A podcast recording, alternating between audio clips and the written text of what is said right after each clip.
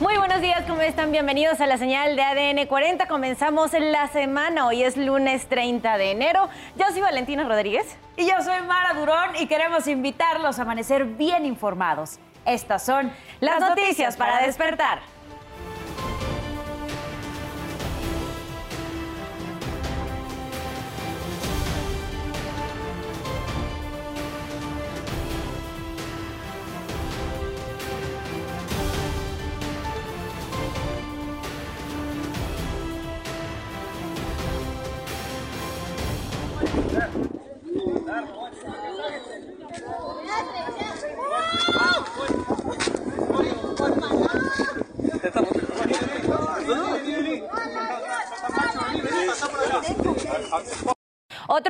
Escala la pirámide de Kukulcán en Chichen Itza. Al bajar es agredido.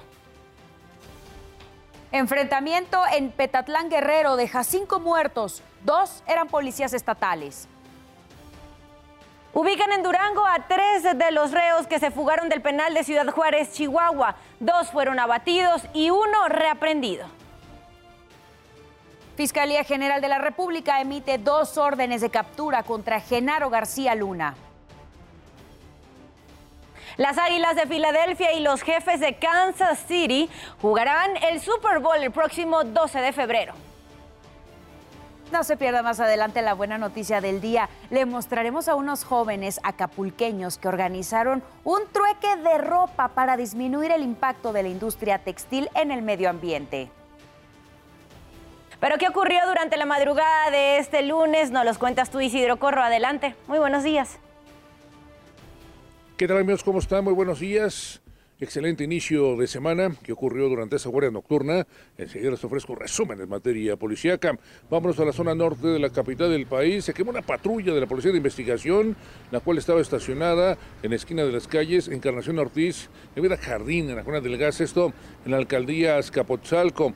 Las autoridades investigan las causas que originaron este siniestro. Por fortuna, no hubo personas heridas. Y más información, dos muertos y tres heridos dejó una balacera, la cual tuvo como escenario el cruce de las calles Peralvillo y Jaime Nuno, en la Curia Morelos, en la alcaldía Cuauhtémoc. Todo apunta a un ajuste de cuentas. Sicarios mataron a dos hermanos y dejaron heridas a su prima y dos eh, amigas. Al punto llegaron policías preventivos, hicieron un operativo, pero no pueden detener a los presuntos criminales. Amigos, reporta que tenemos esta mañana.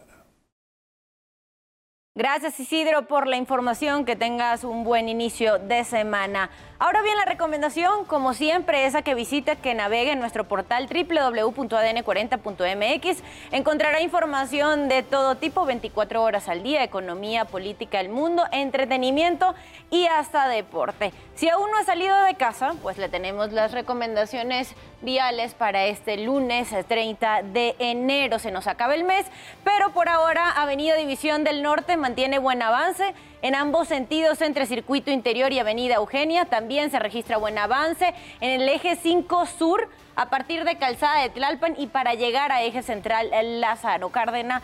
Por el momento se encuentran así las condiciones viales, pero también hay que mencionar cuáles son las condiciones del pronóstico del tiempo para el día de hoy. Vamos a comenzar por la zona noreste del país. ¿Por qué? Porque todavía hay presencia del Frente Frío número 28 que ya se desplaza, ya se despide de nuestro territorio nacional, pero sigue ocasionando ciertas interacciones para posibles caídas de lluvia, sobre todo en la zona de Coahuila, Nuevo León y Tamaulipas, con rachas de viento entre 60 y 70 kilómetros por hora. Pero por el otro lado se acerca el Frente Frío número 29 que en interacción con el vórtice del núcleo frío va a generar bajas temperaturas en las zonas serranas y altas de Baja California y Sonora, posible caída de nieve y aguanieve para esas zonas. También rachas de vientos, así que tómelo en cuenta porque se pueden estar formando tolvaneras. Tenemos tres canales de baja presión, uno en Baja California, otro que atraviesa todo nuestro territorio nacional y aquí el último en la península de Yucatán. Pero por la interacción que genera este sistema anticiclónico, las lluvias van a ser pocas para la península de Yucatán, para Quintana Roo, tómelo en cuenta porque no será nada grave la caída de agua para este lunes. Ahora bien, en ADN 40 evolucionamos y queremos estar más cerca de todos ustedes, por eso la invitación diaria es a reportar a través de nuestras redes sociales. Y utilice también el hashtag ciudadano en tiempo real. Ahí nos puede dejar cualquier denuncia, reporte, solicitud de ayuda o alguna situación que le inquiete en su comunidad. De hecho, en redes sociales nos denunciaron este vehículo que va a ver ahí en su pantalla, que estacionan en Avenida Prolongación División del Norte entre Hacienda Jalpa y Hacienda La Huaracha en la colonia Prado Cuapa, segunda sección, en la alcaldía Tlalpan. Le recuerdo que mi compañera Sara Uribe leerá todos sus comentarios a las 12 del mediodía.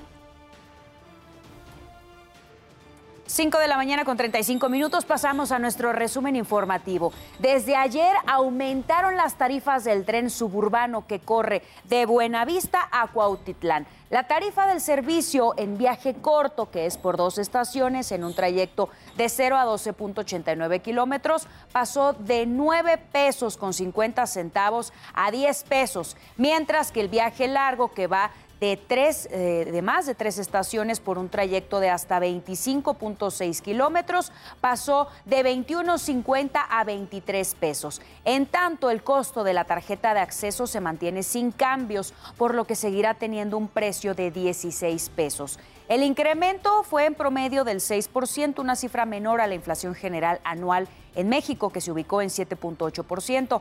Así lo señalaron directivos de ferrocarriles suburbanos. En Chalco, Estado de México, las cámaras de seguridad de una tienda de abarrotes captaron un robo. Desafortunadamente, los delincuentes utilizaron a un niño para sustraer las cosas del lugar. La mujer distraía al encargado de la tienda. Vemos ahí a un adulto con el menor. Roban lo que pueden de un estante. Finalmente, la mujer salió de la tienda como si nada, pero la mercancía la llevaba el pequeño que ayudó a robar el lugar. En Sonora, debido al pronóstico de fuertes rachas de viento y lluvias para las próximas horas, se modificó el horario escolar de entradas y salidas en 45 municipios. Esto aplica a partir de hoy y hasta el viernes 3 de febrero. Se recorrerá una hora el horario de entrada en el turno matutino y se adelantará una hora la salida del turno vespertino. Los cambios aplican en escuelas públicas y particulares de nivel básico.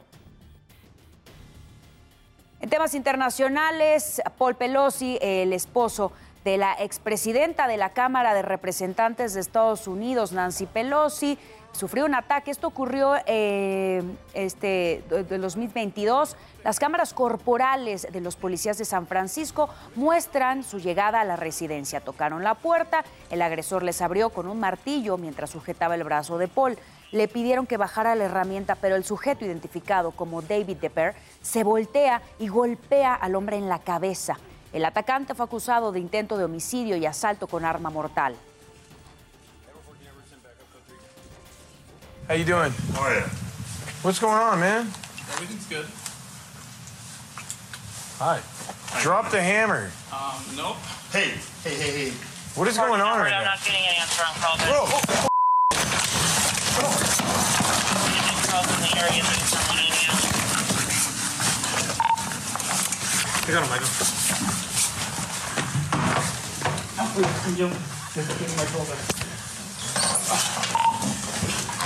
Ever 14 Everton, backup code 3. Son las 5 con 38 minutos de la mañana. Pasamos a asuntos de urbe. Al menos nueve personas resultaron lesionadas luego de que un vehículo se impactara contra un puesto semifijo de tacos en calles de la colonia Ampliación Asturias, en la alcaldía Cuauhtémoc, al exterior de la estación del metro Chabacano. Tres de los heridos fueron llevados al hospital debido a la gravedad de sus lesiones y el conductor responsable quedó detenido. Se reforzó la seguridad en la alcaldía Tláhuac y los siete pueblos originarios con el despliegue de 335 policías de la Secretaría de Seguridad Ciudadana y elementos de la Guardia Nacional. Con esto se busca inhibir delitos como homicidios, lesiones por arma de fuego, así como robos de vehículos a transeúnte y en transporte público. Además, se desplegaron 45 patrullas, 10 motocicletas, 6 vehículos blindados y un helicóptero. Policías de Cuautitlán, en el Estado de México, siguieron, enfrentaron y detuvieron a cuatro presuntos delincuentes Los uniformados recibieron un reporte sobre el asalto a clientes de un puesto de comida y el robo de una camioneta. Los policías siguieron el rastro del celular de una de las víctimas y al verse a estos sujetos acorralados, los delincuentes bajaron del vehículo y dispararon contra los funcionarios. Uno de ellos fue herido en el pie. Finalmente, los cuatro fueron capturados y presentados ante el Ministerio Público. Dos sujetos presuntamente involucrados en la fabricación de armas artesanales fueron detenidos en Ecatepec, Estado de México. Ellos circulaban en una camioneta sobre la avenida Camino a San Andrés, en la colonia La Lomita, cuando policías les marcaron el alto. Al no atender la indicación, inició ahí la persecución que ocasionó que una patrulla se impactara contra un poste. Tras detenerlos al interior de la camioneta, encontraron cartuchos útiles de diversos calibres, culatas de madera, cañones y pólvora que presuntamente utilizaban para la fabricación de municiones. Los detenidos, identificados como Filemón N. y Gustavo N., padre e hijo, fueron presentados también ante el Ministerio Público. Y el Mexicable tendrá una nueva línea que conectará al Estado de México con la capital del país. El Sol de México en su edición de hoy detalla que arrancará operaciones a finales de marzo y comunicará a los municipios de Ecatepec y Tlalnepantla con la alcaldía Gustavo Amadero. Ese proyecto que tuvo una inversión de 500 millones de pesos prevé beneficiar alrededor de 30 mil usuarios al día. Y luego que la Fiscalía General de Justicia de la capital informara que los últimos incidentes ocurridos en las líneas 3, 7 y 12 del metro ocurrieron por negligencia y sabotajes, el Sindicato Nacional de Trabajadores del Sistema de Transporte Colectivo Metro rechazó estas versiones. A través de un comunicado condenó la criminalización que la Fiscalía hace a sus trabajadores, también exigen peritajes técnicos, científicos por expertos y que el tema no se politice. Los trabajadores destacaron haber colaborado con las autoridades gubernamentales para revisar en conjunto las condiciones del equipo y servicio para brindar un mejor servicio a sus millones de usuarios.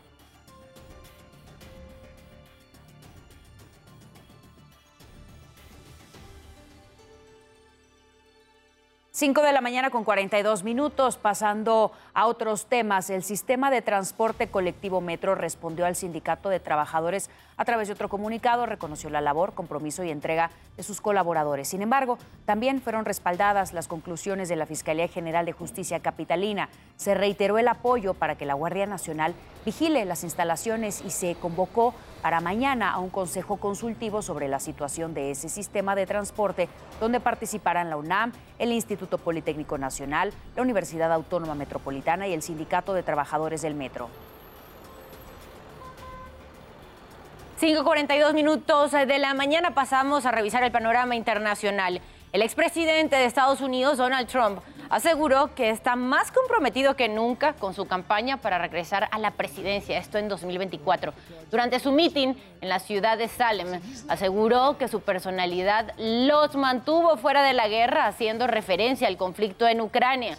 También atacó la política migratoria de la administración de Biden, alegando sin pruebas que los gobiernos latinos envían intencionalmente delincuentes y personas con enfermedades mentales a territorio estadounidense. No habrá elecciones anticipadas en Perú, así lo decidió el Congreso Nacional. La propuesta recibió 45 votos a favor, 65 en contra y dos abstenciones.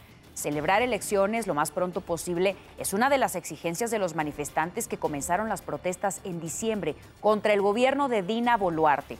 Una nueva votación se realizará hoy en la ciudad de Lima, al tiempo que la cifra de muertos en las protestas ya ronda las 60 víctimas.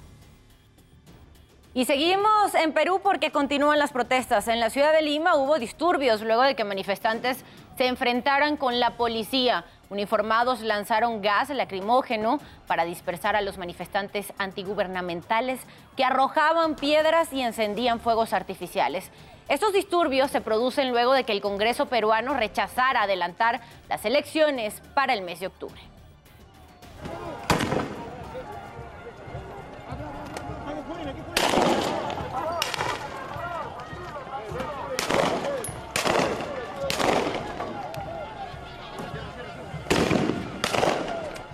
Revelaron las imágenes de la golpiza que cinco policías de la ciudad de Memphis le propinaron a Tyre Nichols el pasado 7 de enero.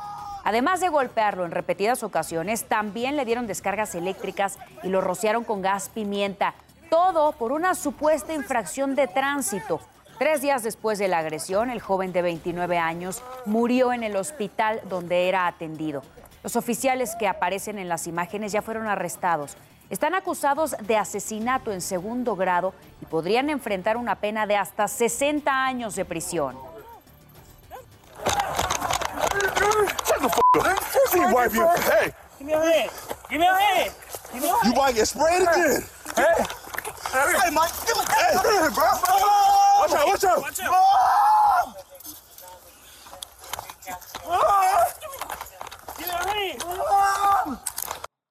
Las protestas por la muerte del joven afroamericano Tyre Nichols a manos de cinco agentes de la policía de Memphis se salieron de control en Nueva York.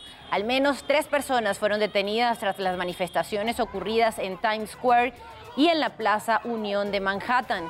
Los inconformes salieron a las calles tras darse a conocer las imágenes captadas por la cámara corporal de uno de los policías. Las protestas para exigir un alto a los abusos policiales se tornaron por momentos violentas, lo que originó enfrentamientos con los uniformados.